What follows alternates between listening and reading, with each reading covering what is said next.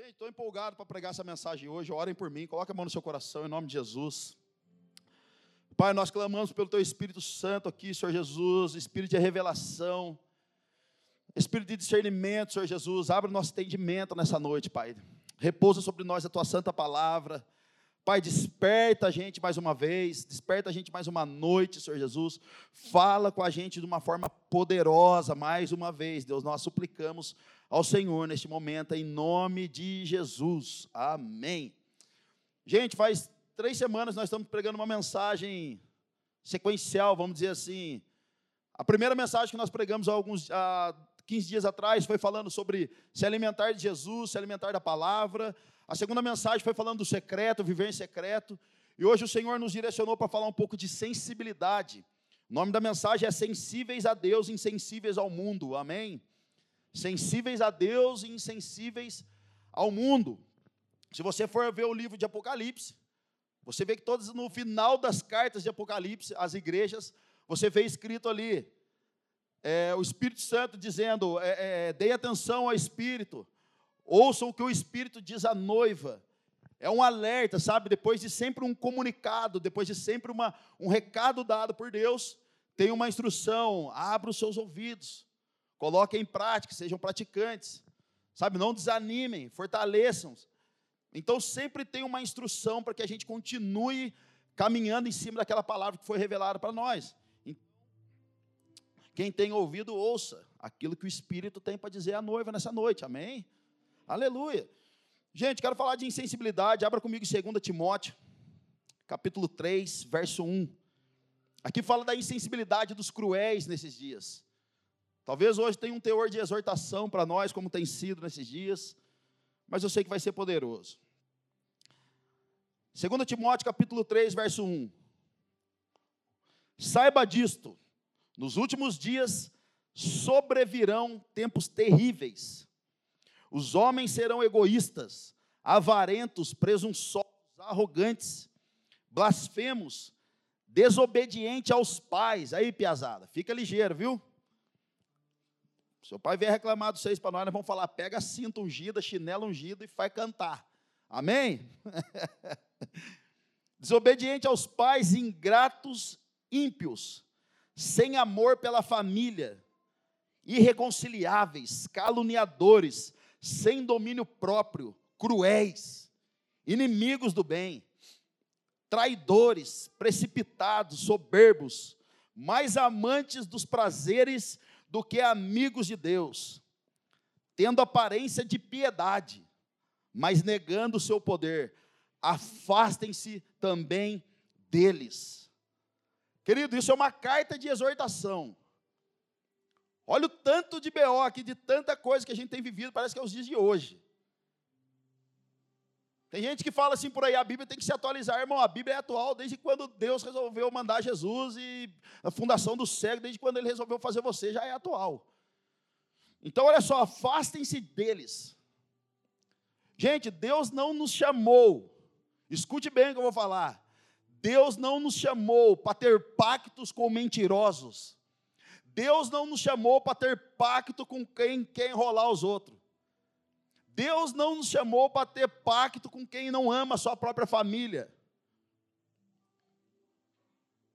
Quem não ama a sua própria família é pior do que os descrentes, é o que a Bíblia diz. Deus chamou a gente para ter pacto com gente safada, dentro e fora da igreja. Deus não chamou a gente para ter pacto com criminosos. Deus não chamou a gente para ter pacto com um sem vergonha que quer enrolar o povo. Deus não nos chamou para isso.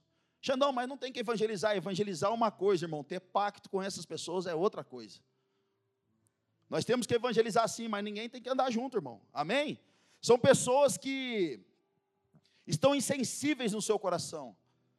São pessoas que não têm sensibilidade mais nos seus ouvidos. A Bíblia diz que esses homens têm coceira nos ouvidos. Eles não escutam a palavra, eles desdenham da palavra, mas eles têm um discurso de paz. Eles têm um discurso de amor. Eles têm um discurso de empatia, mas são mentirosos. Afastem-se deles. Irmão, eu estou falando para você, se você anda com pessoas que desanimam você, que quer ver o fim da sua família, afasta-se deles. Se você anda com pessoas que não acreditam na sua casa, não acreditam no seu ministério, no seu chamado, nos seus filhos, naquilo que você carrega, afasta-se deles. Tem uma música que diz: sai para lá, sai para lá, zica do pântano. Eu não me engano, no. Então faça um favor. Deixa eu esquecer a letra, cara. Coceira nos ouvidos. Então, se alguém vier, irmão, de verdade, se alguém vier gorar, a gente fala em Taubaté, gorar. Gorá é tipo assim, se alguém vier querer desanimar você. Então diga para o seu irmão, gorá. Vou ensinar vocês uma língua de Taubaté. Então se o irmão vier gorar, você ouve, né Vini? É gorá que nós falamos lá, né? Se alguém vier gorar você, irmão, você fala para ele, sai para lá, sai para lá, zicado pantano. Eu não me engano, no. beleza? A música, essa música tem um som, mano. Então a sensibilidade no coração do povo no coração e no ouvido das pessoas. Então, cuidado, gente. Efésios capítulo 4, verso 19 diz: Tendo perdido toda a sensibilidade, meu Deus, tendo perdido toda a sensibilidade, eles se entregaram à depravação, cometendo com avidez toda espécie de impureza. Todavia, não foi assim que vocês aprenderam de Cristo. Gente, a falta de sensibilidade nesses dias a falta de empatia nesses dias. Meu Deus, está acontecendo um mover profético. Os foguinhos estão que estão. Falar em foguinho, gente, vai ter, quando que é? Quarta-feira, né? A, a, como que é? Power Kids. É a festa das crianças aqui, então se você tem 40 anos e é criança ainda, você pode entrar. É, tá aqui, ó. É, dia 12 de outubro, a partir das 14 horas, tá bom, gente? Você quiser trazer o seu vizinho que tem filho, pode trazer. Vai ter várias brincadeiras aqui, vai ser bem legal. Vai ter uma palavra para a criançada. Vai ser uma loucura. E eu já estou empolgado para vir aqui para fazer umas brincadeiras com a minha filha também. Então, traga o seu filho, traga o seu vizinho que tem filho, traz todo mundo, gente. Então, a verdade é que a falta de sensibilidade nesses dias é o que tem feito os homens alimentar o seu próprio ego, alimentar o seu próprio ventre. E, gente, Alimentar o seu próprio ventre fala de idolatria. Então as pessoas acham que a idolatria é imagem. A idolatria é, é, é alimentar o seu próprio ego. A idolatria é você mesmo querer estar no pedestal acima de todo mundo. Então essa falta de sensibilidade está fazendo isso com muitos homens. Eu conheço um, um, um, um jovem, caminhou comigo há muitos anos. Esse cara rodou a nação pregando o evangelho, rodou a nação fazendo adoração, foi para fora do país, ele fez muita coisa casado. E alguns dois bons, dois, três anos de caminhada cristã, algumas coisas começaram a cair, a casa começou a cair. Adultério aqui, adultério lá, adultério não sei na onde. Adultério por aqui, adultério na igreja, adultério fora da igreja, adultério dentro, dentro do trabalho. E, gente, a insensibilidade é tanta que quando você vai confrontar o cara biblicamente, ele não quer nem saber o que está falando, ele não consegue escutar. Ele não consegue. Ele acha que ele está certo, ele acha que ele, ele não precisa pedir perdão, ele não precisa pedir nada. E o discurso dessas pessoas é, cara, faz o que você acha melhor que você tem que fazer.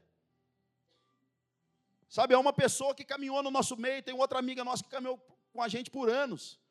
Estava em cima do púlpito pregando, viajando, fazendo um monte de coisa, liderando o céu, liderando um monte de coisa. São duas pessoas que preferiram mais o pecado do que o Senhor. Por quê, Xandão? Como que caíram?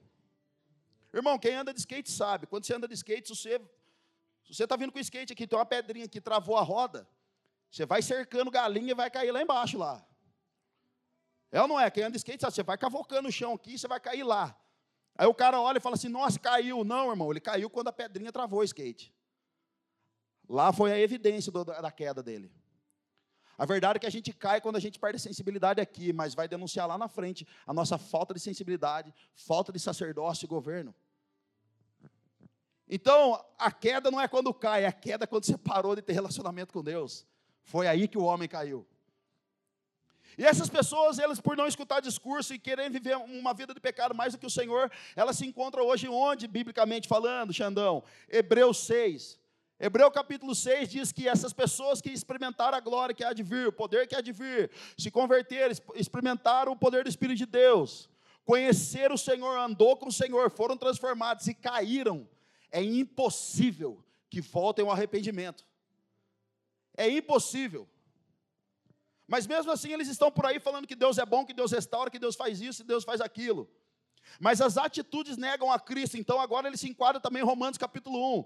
Pelos seus atos errantes, pelo abandono do Senhor, agora eles estão crucificando Jesus na cruz de novo. Irmão, sabe o que é isso? É quando você vê um cara que não está mais no Senhor, não experimentou mais nada do Senhor, não vive mais no Senhor, está desviado, ainda fala que é de Cristo, fala que é de Deus, mas os frutos que ele tem gerado agora são frutos para Satanás, não mais para o Senhor. Então o que ele está fazendo? Ele está dizendo: não valeu de nada a minha conversão, não valeu de nada a morte de Cristo. Então essas pessoas estão agora pregando cruz na, Jesus na cruz novamente.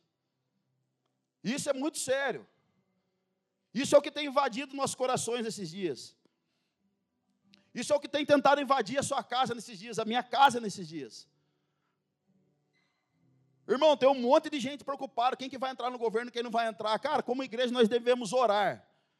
Qual é o posicionamento que nós temos que ter, Xandão, nesses tempos de oração e jejum pela nação?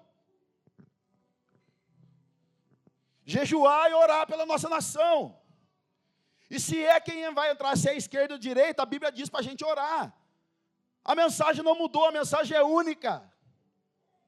Arrependam-se, volte para o Senhor, ore pelas autoridades. Porque nenhuma autoridade foi instituída a não ser por Deus. Irmão, pode entrar a política que for. Se entrar, nós temos que jogar a, a, a, o BO para Jesus e falar: foi Jesus que permitiu. Então vamos parar de ser bobo muitas vezes, igreja, e ficar com medo. Ah, estou com medo de morrer. Que bom, mano. Se você está aqui, você já é salvo. Fica na paz de já, você vai para o céu. Beleza? Então, então eu acredito que Deus quer salvar todo mundo, irmão, mas às vezes Deus não quer mais usar alguns. Ai, ai, ai.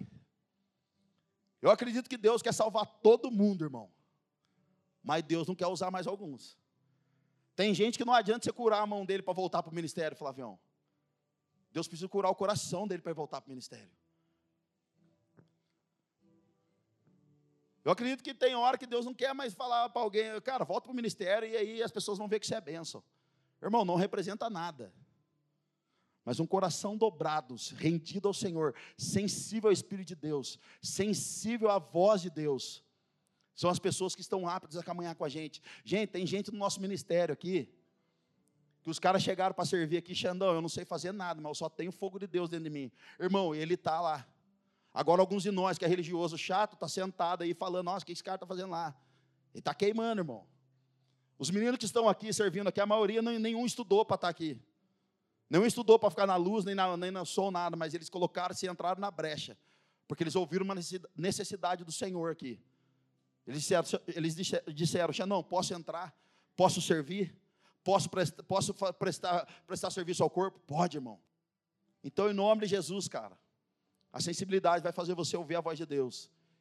E se você ouvir, você vai ter problema, já falei isso. Se você ouvir, você vai ter que obedecer, irmão. É melhor você obedecer. Olha que legal, Efésios capítulo 4, verso 21. Continuando aí. Diga para o seu irmão o seguinte: ovelha. Meu Deus, gente, vocês estão, bra... vocês estão tristes? Calma. Dá uma, faz cinco ombrinhos. Diga assim, ó, ovelha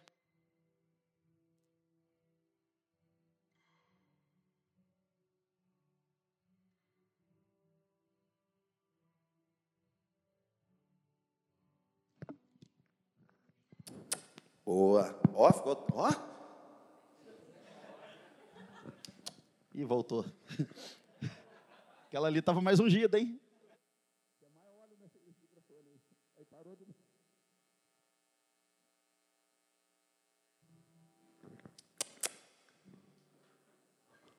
Samuel.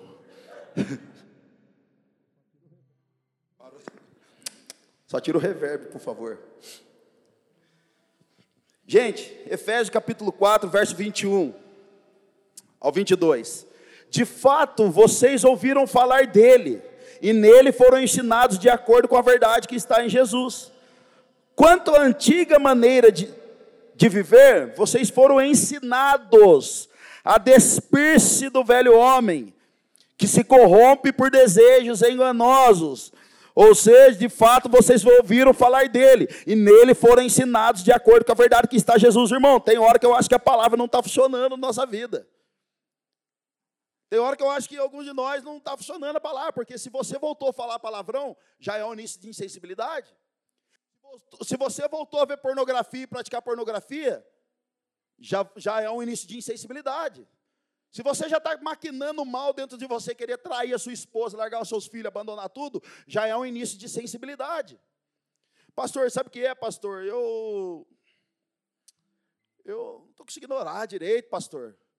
Eu vou no culto, mas não consigo prestar atenção, pastor. Eu fico vendo os negócios no TikTok lá, daí mexe comigo. Tem um monte de, de, de, de, de shake lá, um monte de menina dançando lá, eu não mexe comigo. Semana retrasada, duas semanas atrás, o que eu mais recebi de mensagem foi o seguinte: Pastor, não consegui prestar atenção no culto por causa da eleição. Irmão, nossa vitória está em Cristo, não está em urna. Amém? A nossa vitória está no Senhor. Se nós não estamos conseguindo despir do velho homem de preocupações para adorar a Deus pelo menos uma hora e meia, cara, a gente está falando alguma coisa. Gente, tem lugar que eu vou, tem igreja que eu vou, o povo fica num movimento na hora da palavra. Gente, o povo fica numa andando. Nossa, a Ana está andando ali. Não é que você não, Ana. Não é aqui, tá, gente? Gente, é um monte de gente andando para lá e para cá na igreja, com a criançada dando voadora, correndo, derrubando cadeira. Gente, estava numa igreja esses dias, e eu estava fazendo louvor, a Marcela pregando, assim, daqui a pouco, cara, eu olhei, tinha uma criança no meio do culto, ela estava fazendo túnel nas cadeiras, assim, ó. Falei, mano de Deus, véio, cadê os obreiros? Os obreiros têm que colocar ordem nessa casa. Gente, um dia eu estava no Acre, olha isso. Meus amigos acreanos não estão aqui, eu posso falar deles, então. Estava no Acre, gente, estou pregando, de repente, cara, e eu falando de João, porque João, você quer João? E, era, e é bonita a igreja do Acre lá assim, todo mundo. Daqui a pouco entrou um bêbado, cara, na igreja. E eu achei que eu estava tendo uma visão espiritual, porque ninguém viu, só eu que vi aquela situação. E ele veio andando aqui, você lembra disso, Júlio? Ele veio andando assim, gente. Eu falei, meu Deus, cara, os obreiros não vai pegar ele, ele vai dar uma facada em mim, vai dar um tiro em mim, sei lá. Eu já fui indo para trás e estava gravando ao vivo. De repente o cara veio andando assim, parou na minha frente e falou assim para mim: dá o microfone. Falei, meu Deus, é só comigo, cara. No Acre, passar isso. Nem existia o Acre, né, Júlio? Foi descoberto agora, semana retrasada. E... Brincadeira, Júlio. Eu amo o Acre, cara. Tem uma picanha sensacional lá. Um dia eu cheguei no Acre, os caras, pastor, toma esse chá de tacacá. Eu falei, tacacá, o que, que é isso? É, você vai tomar, a boca vai ficar mole. Falei, gente, vou pregar. Imagina com a boca mole pregando. O pessoal queria envenenar o pastor. Mas beleza. Aí estou lá, cara, entra o bêbado. Dá o microfone. Eu falei, como assim? E filmando ali ao vivo, a galera tudo olhando para minha cara, eu coloquei o microfone para trás. Falei assim para ele, senta. Aí ele, dá o microfone. Eu falei, senta no nome de Jesus, cara. Fica quieto aí, presta, presta atenção na palavra. Daí ele falou assim: Você está me chamando? Eu falei: Que chamando você, rapaz? Daí ele falou assim: Eu sou o João. Eu estou passando aqui na porta, está falando João, eu entrei. Você acredita, cara? Gente, só comigo acontece essas coisas, é tanta história que, coitado do Forrest Gump. Cara, é muita história. Gente, sabe por que, que às vezes a gente fala para você olhar sua criança para não subir palco, ela pode tropeçar aqui, se machucar, cair, quebrar a braço. A gente já viu isso acontecer, gente. A gente já viu a pessoa, uma criança quebrar os instrumentos, derrubar a guitarra. Então a gente fala, gente, por favor, não permita as crianças ficarem subindo em cima do palco, pode machucar ela, depois você vai ficar bravo com o pastor, com a banda. Sabe, as crianças quebram tudo, cara, dentro da igreja evangélica brasileira, não é, não estou falando aqui não. Quebram tudo, mas você não vê crianças zoando na macumba, irmão. Você não vê crianças zoando barraco no espiritismo. Você não vê crianças zoando barraco na igreja católica, é só na igreja do crente. Então está na hora da gente governar, cara, nossa casa, nossos filhos. Está na hora da gente dar limite para as pessoas. A gente confronta as pessoas, elas vão embora da igreja. Porque elas falam, não vou ficar aqui. Eu vou para a igreja onde o diabo fica debaixo dos meus pés. Irmão, só se a pessoa plantar a bananeira. Para ficar com o diabo lá, segurando no pé dela. Eu vou lá porque aqui não muda de vida, irmão, não muda de vida lugar nenhum. E, e, quer, e acha que aqui também vai mudar. Então a gente precisa, sabe, começar a ser sensíveis, cara, às coisas ao nosso redor, à nossa própria vida. Fala para o seu irmão, sai do TikTok, mano. Ai, fala um favor para nós. Seja benção. Aleluia. Sabe, pessoas que estão como Eutico, a geração que está dormindo, cara. A geração que está dormindo num sono ignorante. O que, que é ignorância, irmão? A ignorância é você ficar obscurecido sobre tal assunto. Ignorância é você saber que você tem que pedir perdão para alguém e você não pede. Ignorância é você saber que você precisa ajudar alguém, mas você não ajuda. Ignorância é saber que você precisa orar, mas você não ora. Você não ora, você está obscurecido. Então isso é uma ignorância. Então o eutico precisa despertar. E como que o eutico desperta? Às vezes cai ainda da janela. Daí Paulo tem que ir lá orar para o danado lá para ele levantar. É um sono ignorante, é uma, é uma geração ignorante. É uma geração que está preocupada com a internet, com as mídias sociais, o que, que vai acontecer agora? É uma geração onde os problemas do nosso, do, do nosso meio hoje está tomando a nossa sensibilidade, está tá trazendo medo para nós e não uma, uma liberdade. É uma geração que nós não vamos para a igreja porque está no hype. É moda virar, é, mano, é só chegar na igreja de bermuda, de, de, de, de vans, você já entrou para a tribo. Quero ver quem vai ter um desse aqui. Ó. Você é louco. E se você falar mal de mim, quando eu vou para, saiba que eu vou para fora. Aí o pessoal fala assim, oh, você foi para Curitiba, tá assim, eu vou falar, eu falo para eles, lá os caras é pior. Fica falando mal de mim por aí que eu estou usando esses teninhos assim. Efésios capítulo 4, verso 23. Está feliz, irmão? Dá um sorriso para o irmão do lado aí. Vamos lá, alguém. Efésios capítulo 4, verso 23. Acompanha comigo. A serem renovados, olha que lindo, graças a Deus. A serem renovados no modo de pensar e a revestir-se do novo homem, criado para semelhante, para ser semelhante a Deus em justiça. Obrigado semelhante a Deus em justiça e em santidade, provenientes da verdade, cara. Olha que maravilhoso, gente. Gente, que é ter uma mentalidade nova? É que agora você começa a pensar e agir conforme a, a luz da Escritura. Você não pensa mais como antes, agora você pensa à luz da Escritura. Então, a Bíblia diz: se nós somos nova criatura, nós estamos, nós temos algum tipo, algum certo de motivação. E eu já disse isso. Que é estar, ser uma nova criatura e agora ter um motivo, uma, uma nova motivação? É amar quem você não amava, agora você consegue amar. É você não desejar a morte para os motoboy, que fica lá buzinando a sua orelha. É você agora querer ajudar o necessitado, ajudar alguém que, que, que, que, que precisa de ajuda. Cara, a motivação da Marcela agora é ajudar os cachorros da rua e está criando um camundongo junto ela vai lá dar comida pro cachorro, sai o camundongo debaixo da casinha, assim, ó. É muito engraçado. Aí tá o cachorro comendo, o camundongo vem, mano, pega a comida e já volta. Falei, amor, você está criando o Mestre Splinter, o filhote dele, daqui a pouco vai crescer, vai dar trabalho para os vizinhos. Põe a ratoeira, pega esse camundongo, mas pelo amor de Deus. É uma nova motivação. Cara, você estava em trevas, agora você quer estar tá na luz. Você estava lá perdido na sua casa em depressão, agora você está na igreja. Você não sabia o que fazer, você não tinha amigo, agora você tem uma família no GC. Você não sabia o que você fazia, você, sabia, você, você chora, você ri, mas agora tem alguém pra, que você pode re, reencostar a sua cabeça e poder chorar no ombro dessa pessoa, ela te ajudar. É uma nova motivação, é uma família espiritual. Talvez você foi abandonado pelo seu pai, pela sua mãe, por alguém, e você chora, coitado de mim, mas Deus deu uma família espiritual para você, querido. Isso é motivação de celebração no nosso meio. Você não tinha um emprego, alguém deu um emprego para você. Você não tinha um carro, agora Deus te abençoou. Você não tinha uma namorada, agora Deus está fazendo você até ficar meio diferente Irmão. Ô, oh, mano, então uma nova motivação, amém, Tiagão?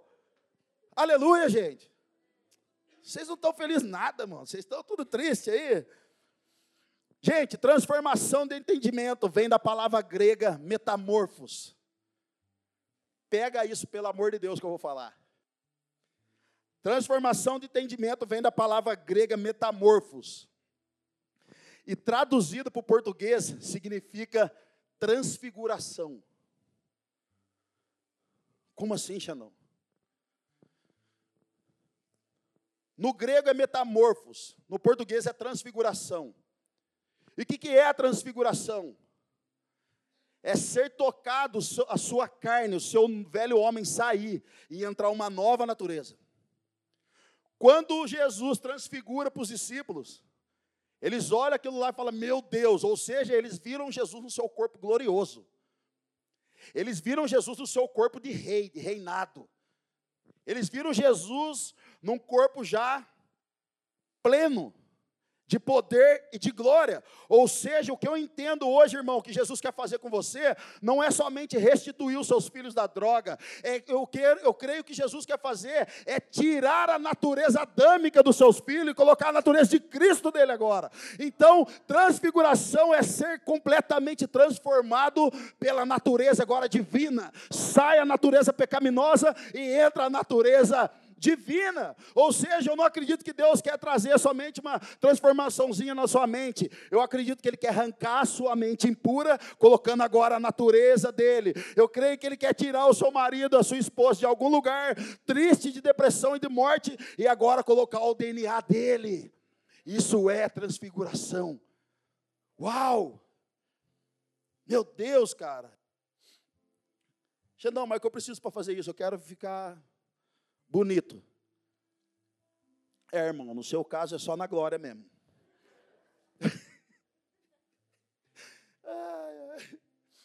Vou ter que falar dos irmãos.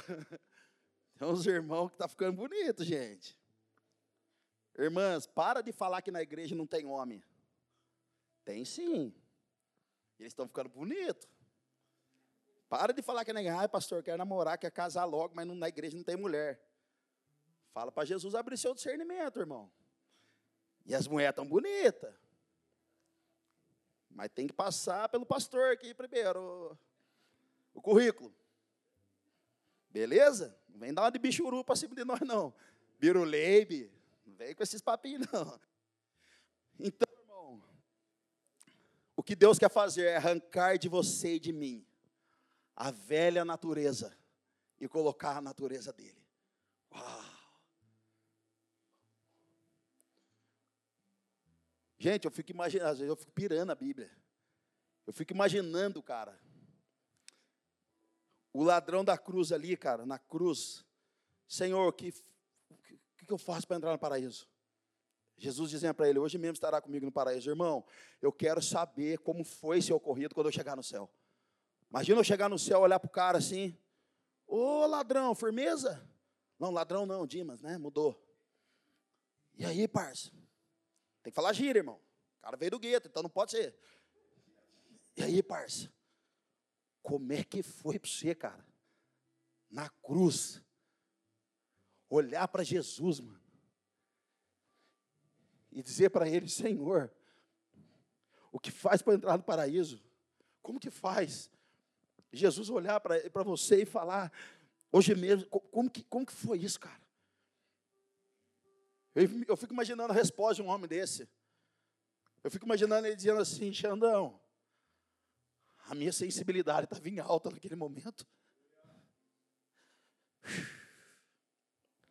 Eu fico imaginando ele olhando para mim e falando, Xandão, minha sensibilidade, cara, estava demais. Em reconhecer o Cristo naquele momento.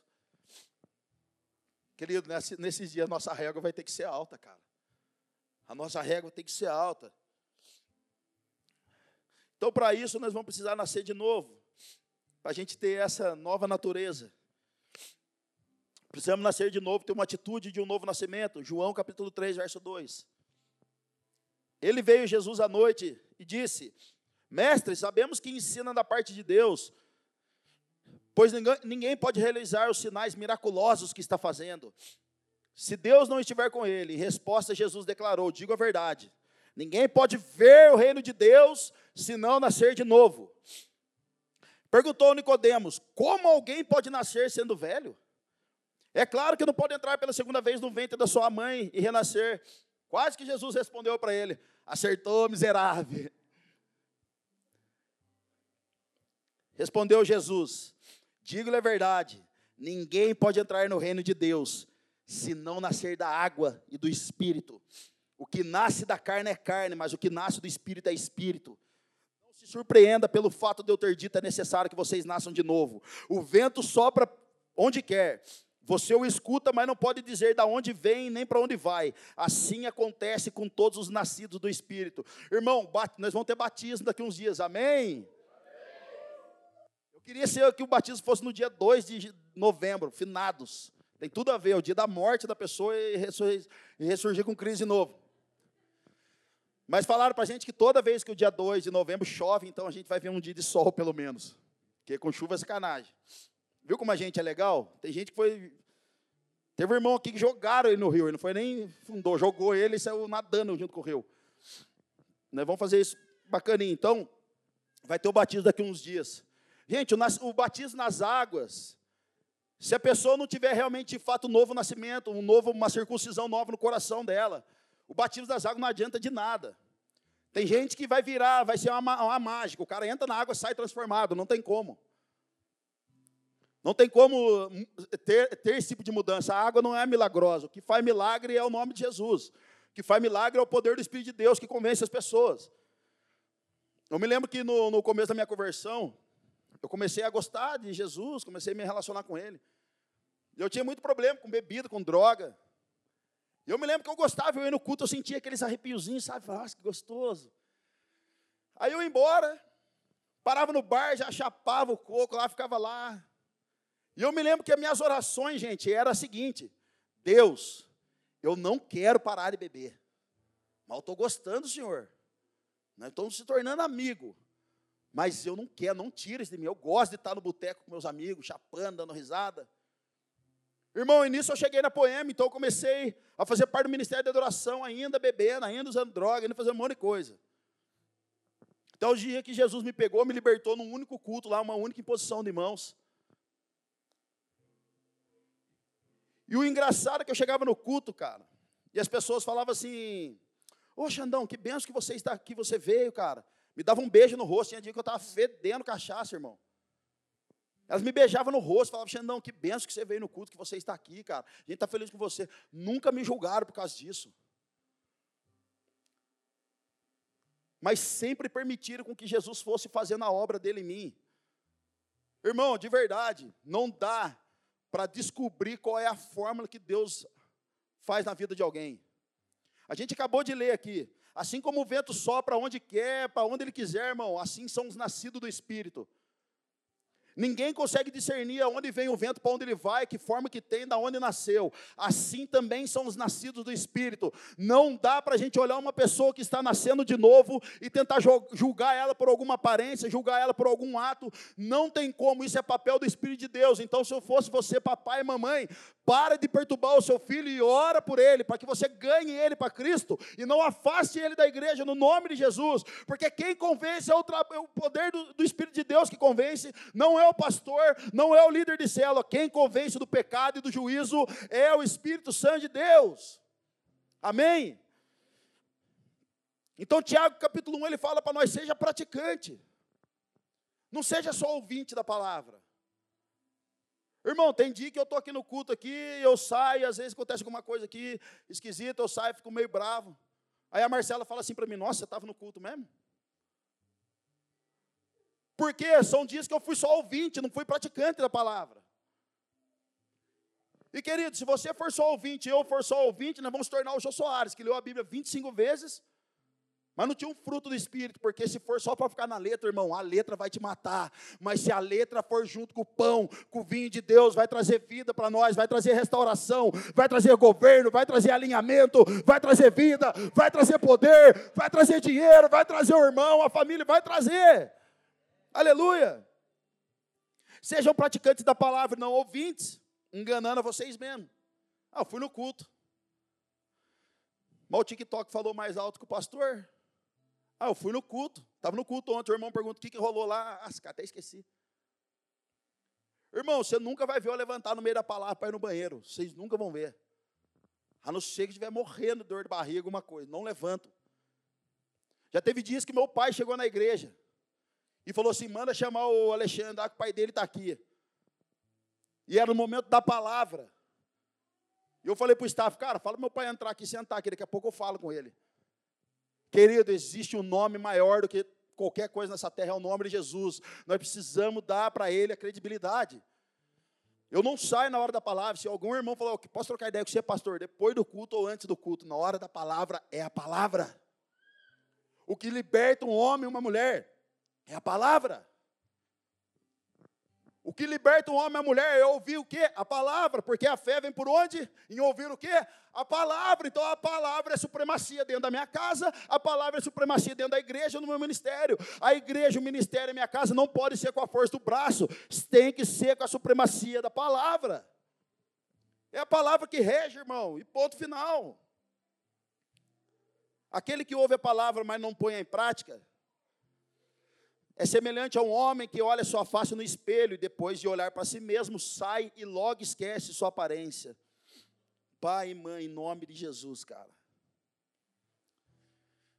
Irmãos, em nome de Jesus, existem pessoas no nosso meio que estão frutificando. Existem pessoas no nosso meio que estão governando a vida.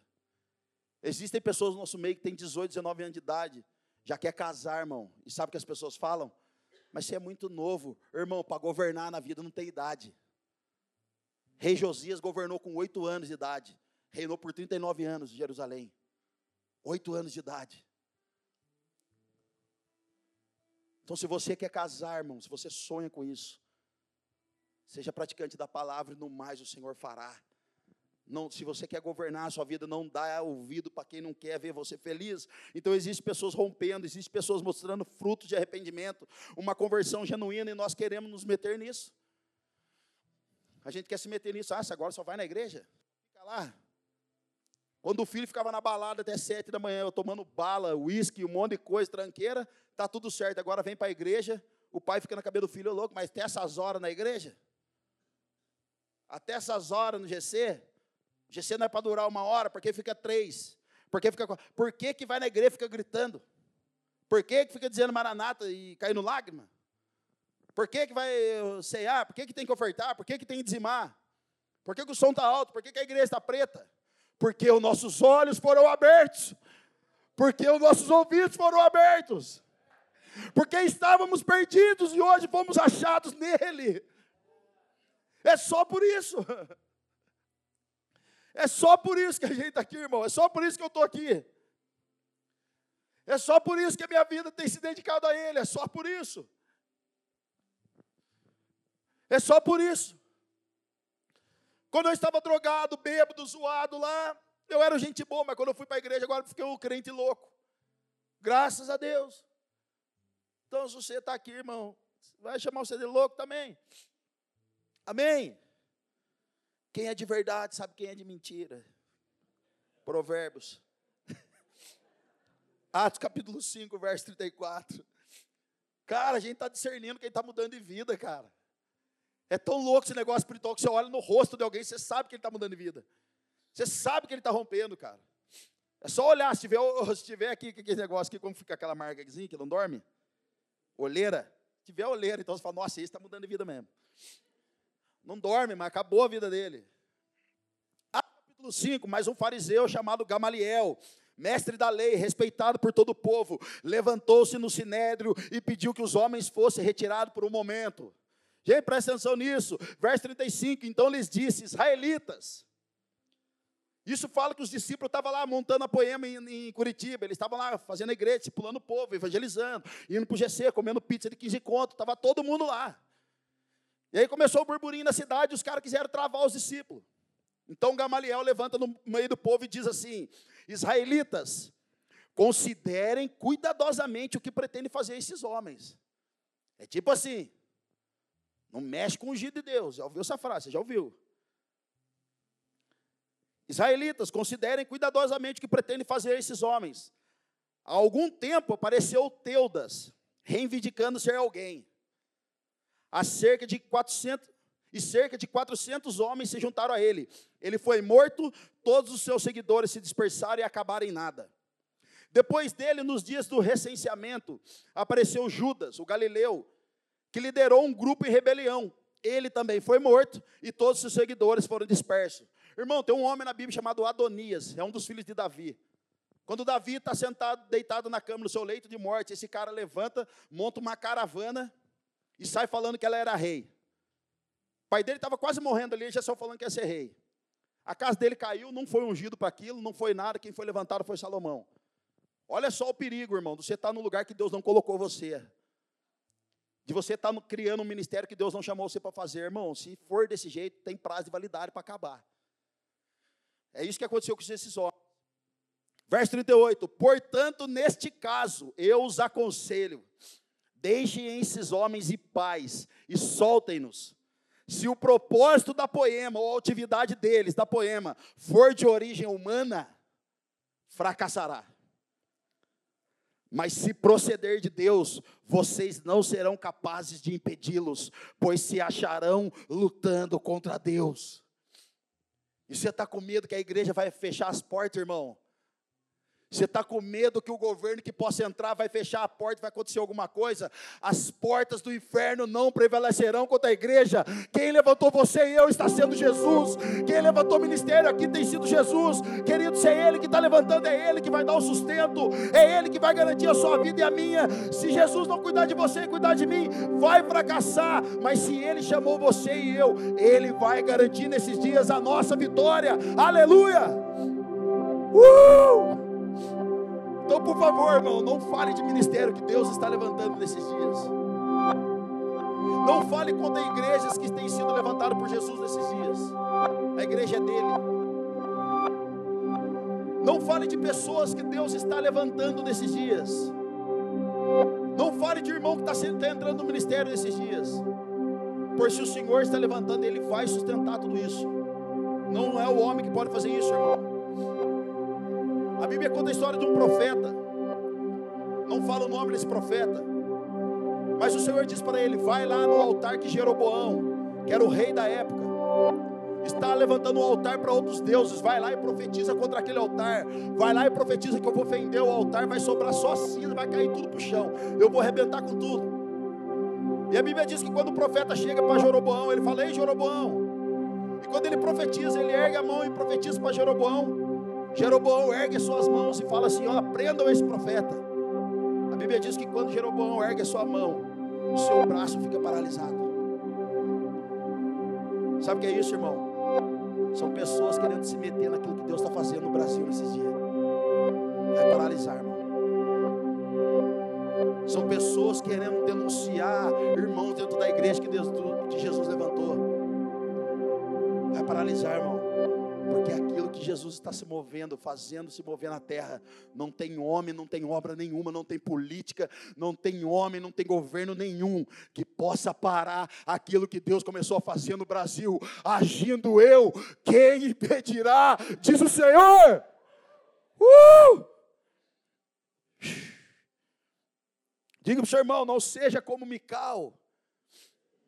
Querido, Mical, uma mulher insensível ao mover de Deus. Era um motivo de alegria, a arca está voltando para Jerusalém depois de tantos anos parado. Então Davi chapa, fica louco, arranca sua roupa, fica dançando lá de cueca, pacotinho, e fica. Os empregados louvando, adorando, todo mundo lá, Maranata, hora vem, Maranata. Simplesmente porque a presença de Deus estava voltando para Jerusalém de novo. Irmão, todas as vezes que você ouvir no GC, no seu GC, e alguém dizer para você assim: Eu estava longe, agora estou voltando. Eu estava errado, agora estou voltando arrependido. Querido, é motivo da gente celebrar, sabe por quê? Porque a presença está convencendo ele de novo do pecado e do juízo. Então eles estão lá, Maranata, hora vem. De repente sai Mical.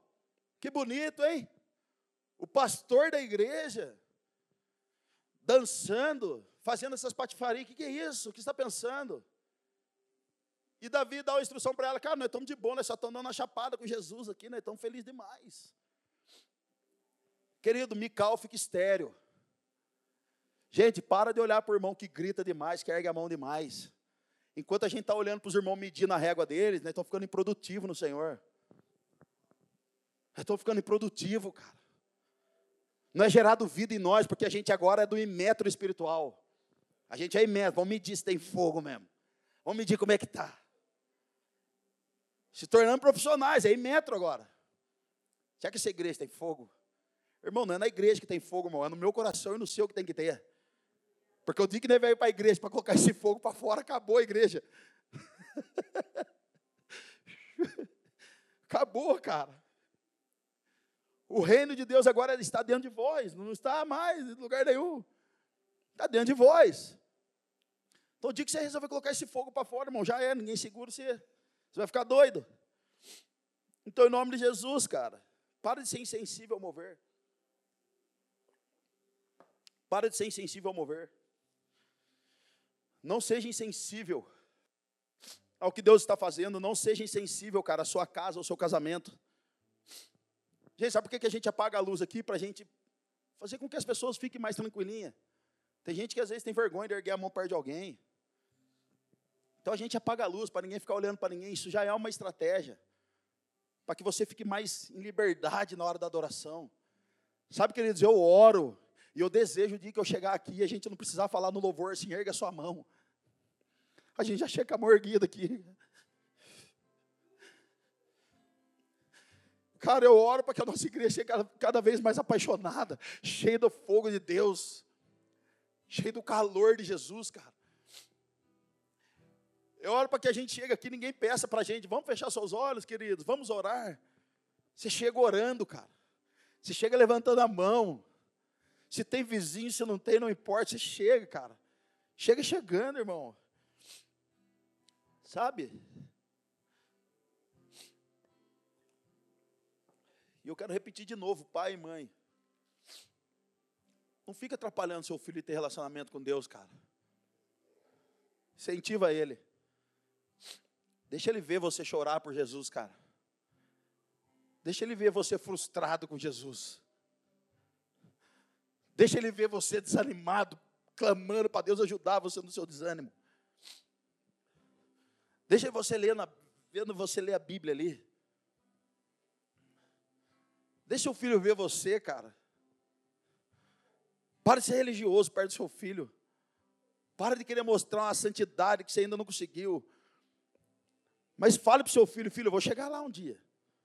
Vou chegar lá, estou orando para isso, filho, vou mudar. Querido, vamos lá, cara.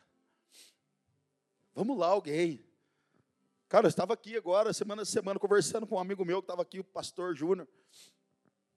Ele falando para mim dos piazinhos dele ali, cara. A hora começou esse dia a adorar, o filho dele, nove anos, olhou para ele e falou: Pai, eu estou com uma vontade de chorar, pai. Estou com uma vontade de chorar, pai. O que, que é isso? Ele falou: Filho, então chora, chora. Jesus tocando você, filho, chora. Ele, pai, eu quero, mas eu não consigo. Está tá esquisito. De repente o Júnior olha para a esposa dele, a esposa dele com a mão, chorando também aos prantos. Querido, para de passar a santidade, uma espiritualidade que você não tem ainda, cara. Deixe seus filhos ver você chorar na presença de Deus, para que eles chorem um dia também. Para que ele creia um dia também. Cara, fizemos um cartãozinho para a Malu de banco agora. Ensinamos ela a dizimar agora. Falei, fiz, tem 100 reais aí. Quanto que é o dízimo? Ela, 5. Falei, está amarrado. É 10. Meus olhos percorrem toda a terra.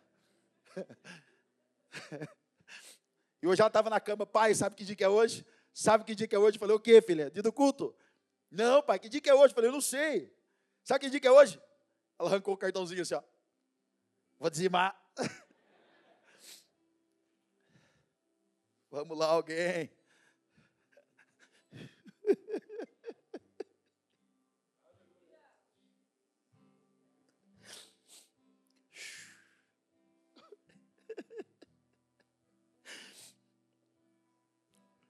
Pai, mãe, deixe seus filhos aqui, cara.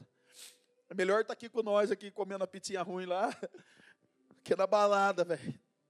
Que tendo um filho com o diabo aí, irmão. Use de estratégia, papai e mamãe. Use de estratégia para os seus filhos. Um dia o apóstolo Paulo é colocado, Flavião, diante do rei Agripa. Estava preso lá, sendo enquadrado. Você acha que Paulo ficou tristinho porque ele estava preso sendo perseguido? Não, irmão. De jeito nenhum. De repente o, o, o, o rei Agripa fala assim: Ei, Paulo, o que você está fazendo aqui? Paulo poderia estar tá falando assim: Me liberta, por favor, cara, eu estou mal, preciso ir embora, vou perder o busão, cara. Vou perder o GC, estou atrasado, libera eu. Sabe o que Paulo falou? Rei Agripa. Sabe o que aconteceu comigo, Rei Agripa? Paulo começa a contar para ele. Se eu não me engano, acho que é Atos 26. Ele fala assim: Eu estava num cavalo, eu persegui os crentes. Eu estava num cavalo, estava indo até Damasco, e de repente brilhou uma luz. De repente eu me vi prostrado e o Senhor falou comigo: Paulo, Paulo, a quem me persegue, farei você sofrer por causa do meu nome. E ele começou a contar o motivo do testemunho dele, dele estar naquele momento. De repente o rei Agripa levanta voz e fala assim: Ei, você é louco, você é maluco contando essas histórias. E ele fala assim: Não, rei, você sabe do que eu estou falando. Você me conhecia antes, você sabe do que eu estou falando. E de repente o rei Agripa fala assim: Mas o que você está tentando aqui para cima de mim então? Você quer me convencer desse evangelho? Paulo solta o spark fenomenal. Rei Agripa, não só você, como todo mundo que está aqui me ouvindo. Cara, não tenha vergonha do seu testemunho, cara, pelo amor de Deus. Conte o seu testemunho para as pessoas, conte o testemunho para os seus filhos, conte o seu testemunho para a sua família, para os seus amigos, conte o seu testemunho no GC, porque alguém pode ser salvo através do seu testemunho de restauração, irmão. Alguém pode querer conhecer Jesus porque Jesus tirou você da lama. Alguém pode querer andar com Jesus porque Deus restaurou o seu casamento. Alguém pode querer andar com Jesus que você serve hoje porque Jesus tirou você da prostituição, do tráfico de drogas. tirou você da pornografia. Alguém pode querer conhecer o seu Jesus simplesmente pelo fato de você falar assim: Eu nunca desviei, nasci na igreja e até hoje eu queimo por ele. Esse é o maior testemunho no nosso meio. A minha ideia não é convencer só você que está aqui, irmão, mas todo mundo que está no online, todo mundo que está no Instagram, todo mundo que está no Facebook, todo mundo que está no Uber. É assim que funciona, irmão, amém? Aleluia. Diga para o seu irmão, ser sensível a Deus fará você reconhecer o Cristo, destruir os pactos, pactos antigos e estabelecer uma nova aliança. Salmo 73, Salmo de Asaf, verso 21. Quando o meu coração estava amargurado no íntimo, eu senti inveja Agi como um insensato e ignorante. Minha atitude para contigo era de um animal irracional. Olha só, cara. Aqui existe uma chave para a gente perder a sensibilidade: um coração amargurado e um coração invejoso. Irmão, se o nosso coração anda amargurado demais por tudo aquilo que a gente está vendo, já é uma chave para insensibilidade. E se no íntimo nós sentimos inveja do, dos irmãos que estão aqui, já é uma chave para insensibilidade. Mas Azaf realmente, rapidamente se, se, se converte. Agir como insensato e ignorante. Minha atitude para contigo era de um animal irracional. Salmo 119, verso 69. Cara, isso aqui é muito poderoso, eu quero que você preste bem atenção. Salmo 119, verso 69. Os arrogantes mancharam o meu nome com mentiras. Pastor, agora que eu estou alinhadinho na vida, agora que eu estou no GC conhecendo a galera, estou até lendo Bíblia, pastor. Até comprou a Bíblia. Tem alguém que chegou para mim a semana, não sei se foi a Mirella, que falou, oh, amiga minha quer ler Bíblia, quer comprar uma Bíblia. Não foi, Mirella? Ela não veio aqui hoje? Pega uma Bíblia lá, leva para semear na vida dela. Não deixa apagar, não. Não é vou investir, não é vou semear na vida dela. Pega uma Bíblia lá e pode semear. Pastor, mas agora que eu estou não passo mais ninguém para trás. Pastor, agora que eu não dou mais jeitinho brasileiro. Agora estou dando nota fiscal, pastor.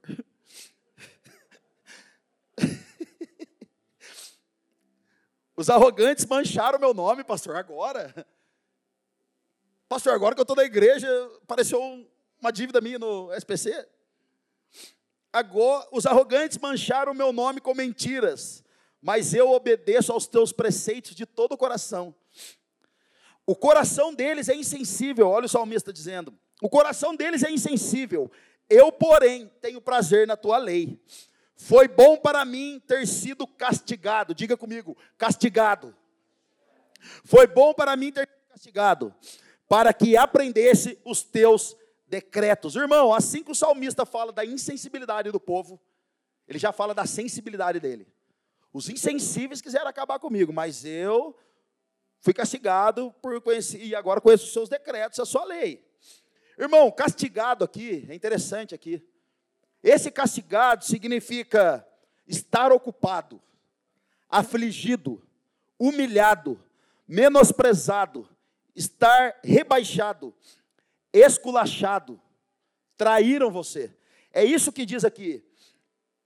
Então o salmista está dizendo assim: eles são insensíveis, mas eu não sou como eles. Por quê? Porque eu fui castigado. Ele está dizendo: eu fui humilhado, eu fui rebaixado, eu fui para o deserto. Ele está dizendo o seguinte: o meu coração não é insensível como o deles para ficar falando dos outros, porque agora eu estou quebrado. Porque agora eu estou na igreja e o irmão ganhou um carro, eu não ganhei ainda. O irmão conseguiu casar, eu não casei ainda. O que o salmista está dizendo é: pô, cara, chamaram todo mundo para o churrasco na casa do carro, não chamaram eu. Fui castigado por isso. Pô, cara, teve foram sair para comer vina lá na pizza ao quadrado ali no, no boqueirão. Ninguém me chamou, tá todo mundo no meu GC esqueceram de mim. Pô, eu fui castigado, eu me sinto como um homem que não é abençoado. Ô oh, Deus, como assim? Cheguei na igreja agora, o cara já vai casar e eu estou aqui ainda esperando a varoa perfeita. Eu fui castigado. Pô, Jesus, levantaram o irmão como líder e eu não sou líder ainda. Castigado. O que o salmista está dizendo assim, ó, foi bom para mim ter sido passado para trás. Foi bom para mim ter esquecido de mim para o churrasco. Foi bom para mim não ter me colocado como na liderança ainda. Foi bom para mim alguém passar para trás. Foi bom para mim alguém ter esquecido de mim. Por quê? Porque agora meu coração está quebrado e sensível novamente. Então agora eu não fui no churrasco, mas eu fiquei orando. Eu não, não tenho varoa nenhuma, mas eu estou orando agora. Eu não tenho varão nenhuma, mas eu estou orando. Irmã, você quer um varão? Eu vou arrumar um para você. Lá em casa tem. Dá para você pendurar roupa, dá para você fazer um monte de coisa. Então fica no Senhor. Eu não fui chamado para o churrasco do GC e esqueceram de mim, mas pelo menos estou em casa lendo Bíblia. O salmista está dizendo isso. Foi bom para mim ser caluniado. E Xandão, por que tanta dificuldade? Por que tanto rebaixamento? Por que tanta humilhação? Por que tanta prova? Por que tanta frustração? Pastor, eu não aguento mais chorar. Por que tudo isso? Para que você aprenda os decretos e aprenda da sua palavra. E por que, que é bom, pastor? Porque agora, irmão, você está com o coração sensível. Só tem coração quebrado, irmão, quem é humilhado, quem foi passado para trás. Só tem um coração sensível quem já sofreu altos danos, danos morais. Enrolaram você. Falaram que você ia para o culto e ia ser só sabor de mel o culto, né? Enganaram você. Enganaram eu também. Falaram que Deus ia só abençoar você. O evangelho da prosperidade nunca chegou, né? Humilhado eu fui castigado. É o que o salmista está dizendo. Você quer ver um coração quebrado, irmão? Um coração humilhado, abatido? Tem vários caras no nosso meio, eu não vou nem dar nome, para não humilhar já o resto que falta. Mas tem vários homens no nosso meio, bruto, brabo. Os caras vão falar de time que é da porrada, os caras vão falar, assim, entra na minha casa, eu rebento. Na minha casa é assim, meu pai foi assim, eu sou assim também. Ninguém fala assim comigo, pastor. Nem meu pai e minha mãe falou assim comigo. Você vai falar, pastor? Quem que está pensando que você é? Bichuruzão? Eu sou, sou macho. Nem vou dar nome dos caras, irmão. Vou deixar o próprio Senhor matar eles. Aí os caras começam a colar na igreja. Aí vem conta para pagar, vem o nome que apareceu não sei na onde, vem treta, o casamento não está bom, está tudo rebentado. O cara está moído. Aí ele chega na igreja e fala, pastor, fui no GC. Oh, que benção. Que benção, irmão. Pastor, fui no GC, pastor. Pastor. Aí começa a chorar, irmão. Daí o homem chorando, os brutos, então sai ranho, sai demônio, sai tudo pelo nariz ó. Sai as amarras da alma, sai tudo. Aí você vê os caras vindo na igreja, irmão, você vê os caras erguendo a mão. Aí você olha, esses dias eu olhei um aqui, não vou falar quem é, mano. O Anderson, ele estava ali.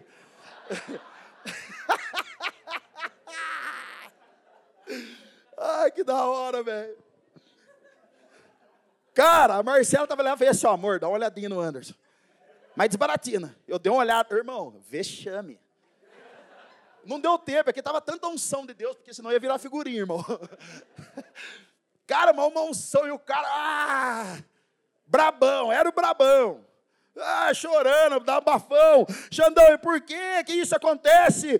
Porque em Ezequiel 36 diz: Darei a vocês um coração novo e porei um espírito novo em vocês. Tirarei de vocês o coração de pedra e lhe darei o coração de carne. Porei o meu espírito em vocês e os levarei a agirem segundo os decretos e a obedecerem fielmente as minhas leis. Sabe por que, que os brabos choram agora? Porque o coração agora é de carne, irmão. Aquele coração peludo, brabo, chato, começa a ser quebrado. Por isso o salmista diz, Samuca, foi bom para mim ter sido castigado. Foi bom para o Xandão ter quebrado há um ano e meio atrás. Foi bom para o Xandão, há um ano e meio atrás, a própria poema me humilhar na carne, irmão. Foi bom para o Xandão, o Leandro me arrancar tudo e falar, vai se converter de novo. Foi bom para Marcela ouvir tudo que o Leandro falou para ela. Foi bom para minha casa, porque nos fez ter um coração mais sensível, um coração ensinável, um coração quebrantado. Então, se você está sendo humilhado, irmão, escorraçado, deixado de lado, regozija. Regozija. Pois Deus nunca vai enviar uma pessoa em qual ele não tenha humilhado ainda, em qual ele não tenha frustrado ainda, e em qual ele ainda não matou o homem na sua forma adâmica. Deus só envia, irmão, os Walking Dead só envia os Walking Dead, os caminhando como mortos. Come on, foguinhos. Vamos lá, poema. Tá doendo, poema. Tá doendo, irmão. Tá doendo, irmã. Tá doendo a solitude. Não confunda a solitude com solidão. A solitude é o Senhor que leva para o deserto para falar com você. Não tem ninguém lá, irmão. Não tem pastor, não tem louvor, não tem ninguém. Não tem selfie, não tem staff, não tem ninguém. Tá doendo, irmã? Tá doendo, irmão, os confrontos, as pauladas de Jesus? Deus está te dando coração de carne de novo. Deus está dando sensibilidade para vocês e para mim de novo. É assim, irmão. É assim. O apóstolo Paulo diz na, na, na, versão A Mensagem na NTLH: O diabo tentou contra a minha vida, mas o máximo que ele conseguiu foi me colocar de joelhos. O máximo que ele conseguiu foi me colocar de joelhos. Uau! Eu quero encerrar. Nós cantamos uma música aqui do Jason Lee Jones. Eu lembrei o testemunho dele. Jason Lee Jones, irmão. A mãe dele era paraplégica de cama, não se movia mais e ele era cuidado pelo padrasto. Pega essa. Ele era cuidado pelo padrasto e todas as vezes que ele chegava, ele era pequeno. O padrasto dele algemava ele, amarrava ele arrebentava ele na porrada. A mãe dele deitada, sem poder se mexer, sem falar, sem nada. Vendo o filho ser arrebentado pelo padrasto, ela não podia levantar da cama. Quando ele fazia as viagens missionárias dele, ele voltava. Ele voltava das viagens, o padrasto dele olhava para ele, e ele pensando que ia chegar na casa dele receber amor do pai, do padrasto ou da mãe. O padrasto dele falava assim para ele: Cara, o que você está fazendo é fake. Eu estou vendo seus vídeos no YouTube, isso é tudo é montagem, você cantando lá, as pessoas caindo no chão chorando, é tudo mentira. Aí você vê o cara cantando aqui, cara, tu és bom, em todo tempo és bom. Cara, mentalidade de fé, coração sensível. Tem uma música dele que ele diz assim: vazio, quebrado, me prostrarei, encha-me com a tua graça. Sabe quando ele canta? Você já deve ter escutado essa música quando ele canta assim, ó. Estou sem fôlego, Preciso da tua. Sabe o que é isso? Sabe quando ele cantou isso? Quando o padrasto dele estava com o pé em cima do pescoço dele, sufocando ele no chão. E ele estava cantando, estou sem fôlego. Não é porque estava na luta, irmão, porque estava morrendo sufocado pelo padrasto. Preciso da tua mão, sopra em mim, nova vida outra vez. Estou vazio, vem aí, encha-me, sopra em mim, nova vida outra vez. Porque alguém estava matando ele no chão. Querido, todos os salmos que você lê, 90% dos salmos que você lê na Bíblia, foram de homens que estavam sendo perseguidos, arrebentados, humilhados. E eles começaram a cantar: O Senhor é o Deus da minha salvação. O Senhor é o Deus que coloca os inimigos debaixo do meu pé. O Senhor é o Deus que me livra da boca do inimigo. O meu inimigo vem como um leão, com a boca aberta, pronto para nos devorar. Mas o meu Senhor vem saltando pelos montes. O meu Senhor vem saltando pelos montes. O meu Senhor é vitorioso. Querido, não espere as circunstâncias boas para você adorar a Deus, irmão. Talvez ela nunca venha na sua vida. Talvez ela nunca venha. Mas se dentro de você existe um clamor do Espírito, se dentro de você vier um clamor, como veio de Ana, o Senhor ouvirá do céu e virá o seu socorro, eu tenho certeza, cara. Vamos voltar à sensibilidade, irmão. Salmo 73, verso 17. Asaf estava loucão lá, reclamando, depois ele se depois reclamaram, depois ele convertia de novo. Ia no culto, faltava no culto, ia no culto, faltava no culto, ia no GC, faltava no GC, ia no GC. Dizimava, deixava de dizimar, deixava. Né? Salmo 73, verso 17. Até que entrei no santuário de Deus. Até que entrei no santuário de Deus, então compreendi o destino dos ímpios. Até aí até que entrei no santuário de Deus e compreendi o destino dos ímpios. Xandão, meu coração está peludo ainda, eu estou bruto, eu estou brabo, eu estou não sei o quê. Então você precisa entrar no santuário, irmão. E Hebreus diz que os nossos olhos precisam estar fixos ao Senhor, você precisa voltar a olhar para Ele, para que a sua sensibilidade também volte sobre você. Agora, sabe o que é legal que tinha dentro do santuário?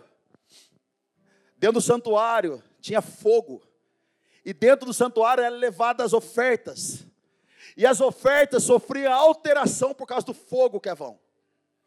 Só que hoje não temos santuário mais, mas a palavra garante que eu e você agora somos o santuário de Deus, ou seja, somos um sacrifício vivo. Irmão, se naquela época o santuário, as pessoas levavam oferta, colocavam para queimar, e ela sofria alteração, agora nós também precisamos entrar na presença de Deus, clamar o seu fogo, para que o fogo de Deus traga também transformação em nós. É o fogo que não mata, mas é o fogo que restaura. É o fogo que não vai arrebentar com você, mas vai te limpar do pecado. Esse é o poder de Deus Deus para todos aqueles que entram diante da Sua presença e clama por Ele. Essa é um convite para nós essa noite.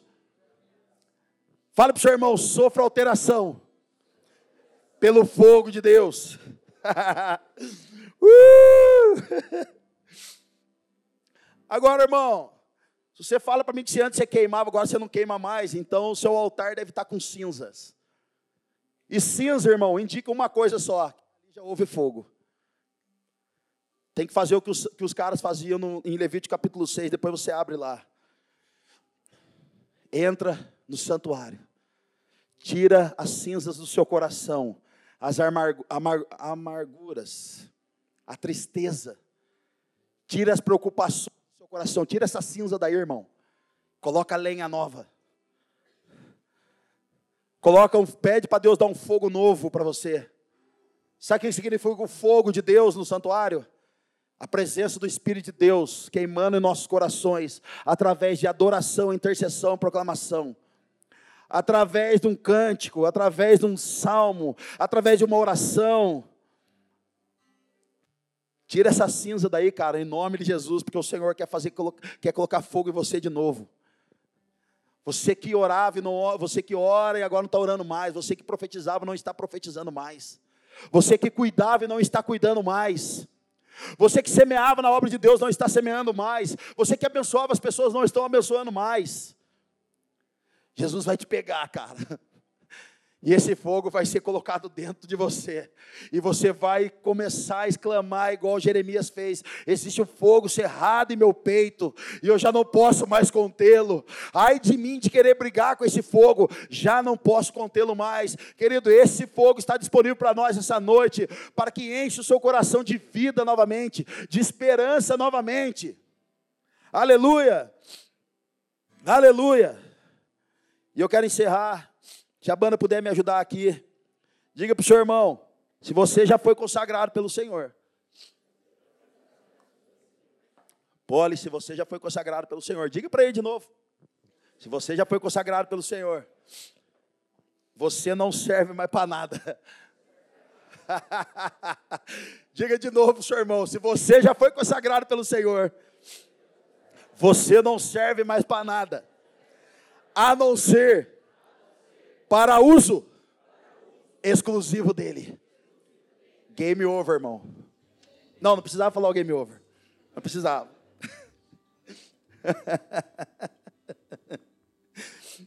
e eu quero encerrar aqui para a gente ceiar. Se os estados puder tomar posição já para a gente ceiar.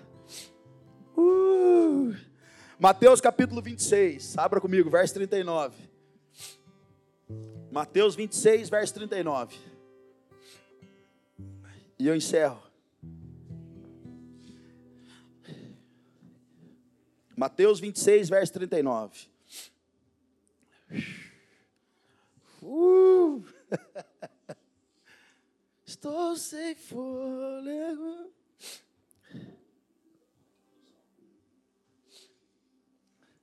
Mateus 26, verso 39. Indo um pouco mais adiante, prostrou-se o rosto em terra e orou. Indo um pouco mais adiante, Jesus, irmão, nós estamos falando de Jesus. É por isso que nós estamos na ceia aqui. Esse texto tem a ver um pouco com o momento antes da morte de Cristo. Indo um pouco mais adiante, prostrou-se com o rosto em terra e orou: Meu pai, se for possível, afasta de mim este cálice. Contudo, não seja feita como eu quero, mas sim como tu queres. Irmão, a sensibilidade a Deus não vai dar opção para você na sua vida. Sabe por que, que as pessoas hoje elas vêm na igreja, elas fazem o que elas querem? Porque estão cheias de opções na vida. A sensibilidade. Muitas pessoas não estão correndo a corrida proposta por Cristo por somente estarem cheias de opções na vida. Bill Johnson diz uma frase maravilhosa: por estar possuído por uma promessa de Deus, por estar possuído por um, um, um toque de Deus, eu já não tenho mais opção de escolha. Querido, por estar possuído por Deus, possuído por uma promessa de Deus, por estar possuído pelo Espírito de Deus, não temos uma opção mais, isso é bom para mim, isso não é. Agora quem rege a nossa vida é o Senhor. Nós o obedecemos por fé, nós cremos por fé e fazemos por fé. Querido, eu acredito que precisa ser levantada uma igreja madura, sensível à voz de Deus e insensível às coisas do mundo. Pessoas que não vão negociar os nossos valores e princípios bíblicos. Pessoas que não vão negociar a autoridade que Jesus está nos dando como igreja. Pessoas que não vão negociar, querido, o chamado. Pessoas que não vão abandonar uma questão espiritual que Jesus deu para você, para que só você resolva as coisas de uma forma espiritual. Pessoas que receberam um encargo profético que não, não, não vão negociar isso aí para perder isso aí. Pessoas que não vão ser como Esaú, que perdeu o seu direito de primogenitura por causa de um prato de lentilha. Pessoas que não vão perder o ministério por causa de um sexo antes do casamento. Pessoas que não vão perder o seu direito de primogenitura por causa de uma baladinha de meia hora, de um prazerzinho de meia hora.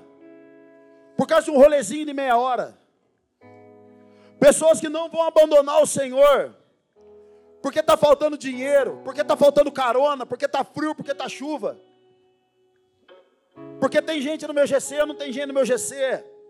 Não importa, a corrida foi proposta para nós, e aqueles que têm ouvido para ouvir, ouçam o que o Espírito de Deus diz à noiva nessa noite, em nome de Jesus. Amém? Fique de pé comigo, vamos ceiar.